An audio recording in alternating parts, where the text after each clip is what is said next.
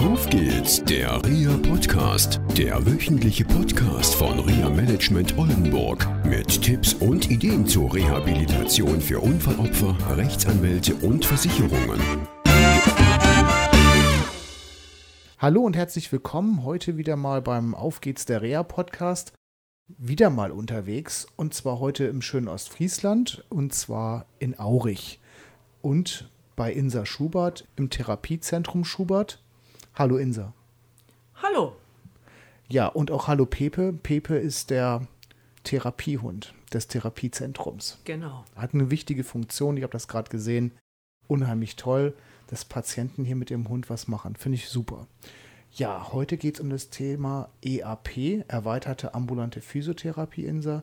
Vielleicht magst du ein bisschen was zu dir erzählen. Wie bist du zu dem Thema EAP gekommen und wie ist es zu deinem Thema oder beziehungsweise zu deinem Therapiezentrum gekommen? Ja, ich bin jetzt seit 28 Jahren selbstständig. Seit 2002 ist die Physiotherapie hier im Krankenhaus in Aurich privatisiert worden. Das habe ich übernommen und habe dann 2002 2500 Quadratmeter neue Praxis gebaut, habe dadurch den Kontakt zu unserem chirurgischen Chefarzt bekommen und habe dann die Möglichkeit gehabt, die äh, EAP einzureichen. Dann haben wir auch die Genehmigung bekommen und machen seit 2004 jetzt auch die EAP. Unsere Zuhörer und Zuhörer werden sich wahrscheinlich fragen jetzt, was ist eine EAP? Kannst du das mal kurz erklären? Natürlich, EAP ist also erweiterte ambulante Physiotherapie. Da sind die Patienten mindestens zwei Stunden in der Praxis. Da wird also vorgegeben ist es so, dass sie 40 Minuten äh, Physiotherapie, also Krankengymnastik haben müssen, 40 Minuten MTT, also medizinische Trainingstherapie und dann noch 40 Minuten Bereich aus der Physiotherapie wie Elektrotherapie, wie Fangopackung, wie Massagen oder manuelle Lymphdrainage. Und je nach Bedarf, also mindestens zwei Stunden sind die Patienten dann hier, manchmal auch länger. Und MTT, das war wieder so ein Fachabkürzel. Was ist da genau hinter zu verstehen? Medizinische Trainingstherapie. Da trainieren die Patienten an den Geräten unter Aufsicht von einem äh, Diplomsportlehrer, der auch die erweiterte Qualifikation hat. Da werden die Geräte dann genau eingestellt auf die Bedürfnisse des Patienten, die Gewichte genau ermittelt und dann machen wir da eben so einen Kraftaufbau. Und dieser Kraftaufbau geht praktisch für alle Körperstellen. Der Kraftaufbau geht für alle Körperstellen.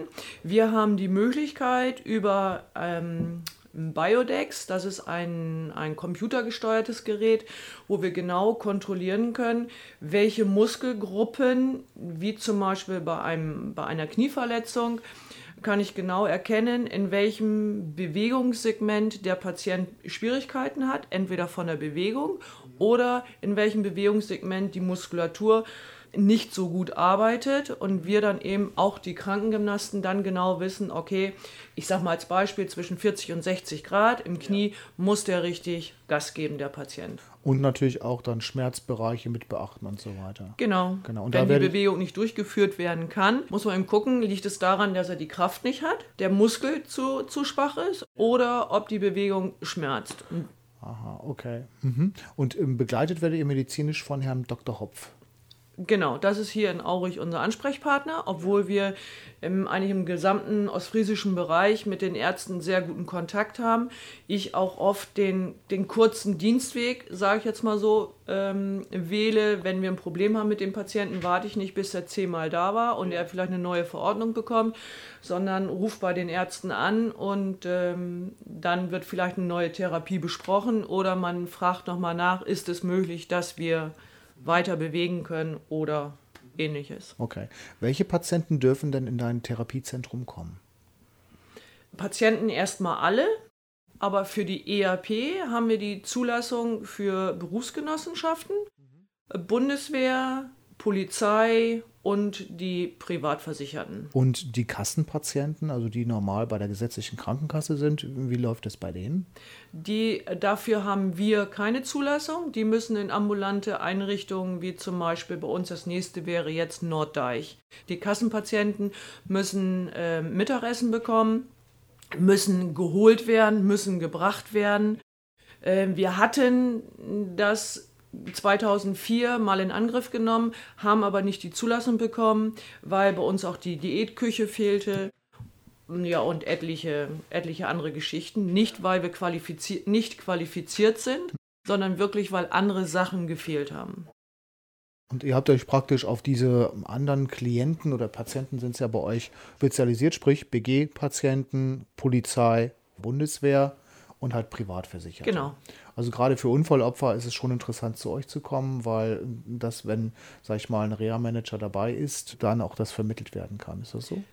Genau, weil das Gute bei uns ist, weil wir 14 Therapeuten haben oder auch den, den Diplom-Sportlehrer, und alle Therapeuten wirklich Hand in Hand arbeiten. Bei uns äh, viele Therapeuten unterschiedliche Qualifikationen haben, Weiterbildungen haben, die wir dann, ähm, dann individuell auch für den Patienten dann auch einsetzen können. Okay, welche Qualifikation wäre das zum Beispiel?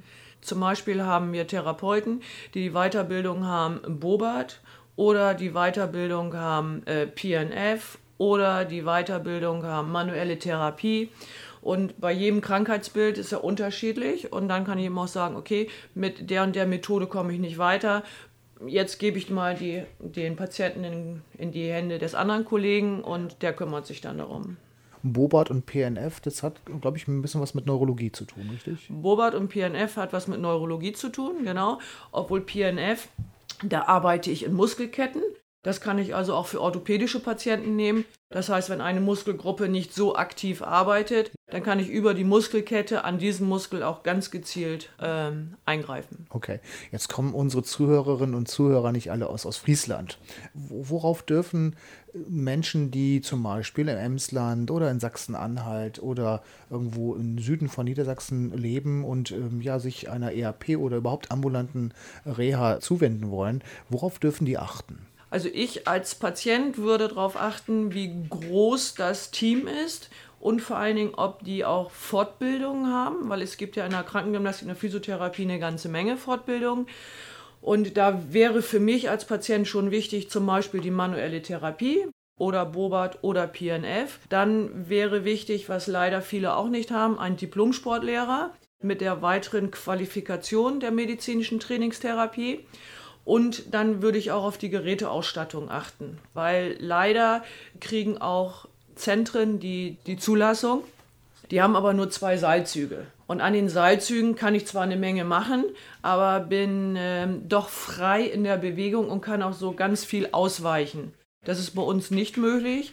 Wir haben zum Beispiel den Milon-Zirkel.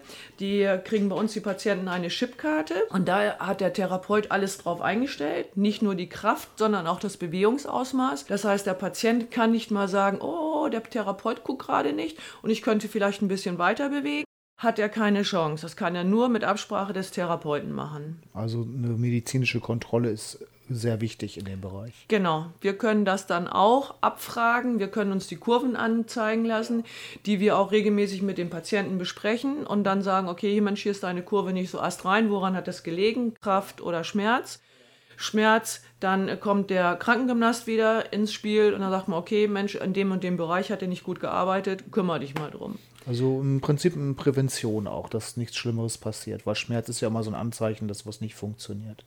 Genau, genau. Prävention sicherlich, aber eben auch, es kann ja auch eine Verletzung sein, die dann äh, später sich anders entwickelt und wo man dann guckt, okay, zum Beispiel, das ist ein Schulterpatient, der kriegt aber auch urplötzlich Kopfschmerzen, dann liegt es daran, dass er die Schulter steif gehalten hat, die Muskulatur verspannt und dann bin ich in dem negativen Kreislauf wieder drin und das will ich ja nicht. Ja, Mensch, das waren schon eine ganze Menge Informationen. Ja, dann sage ich mal vielen Dank für dieses Gespräch und ja, ich hoffe, liebe Zuhörerinnen und Zuhörer, Sie konnten wieder einige Informationen für sich mitnehmen und dann bis zum nächsten Mal. Tschüss. Tschüss.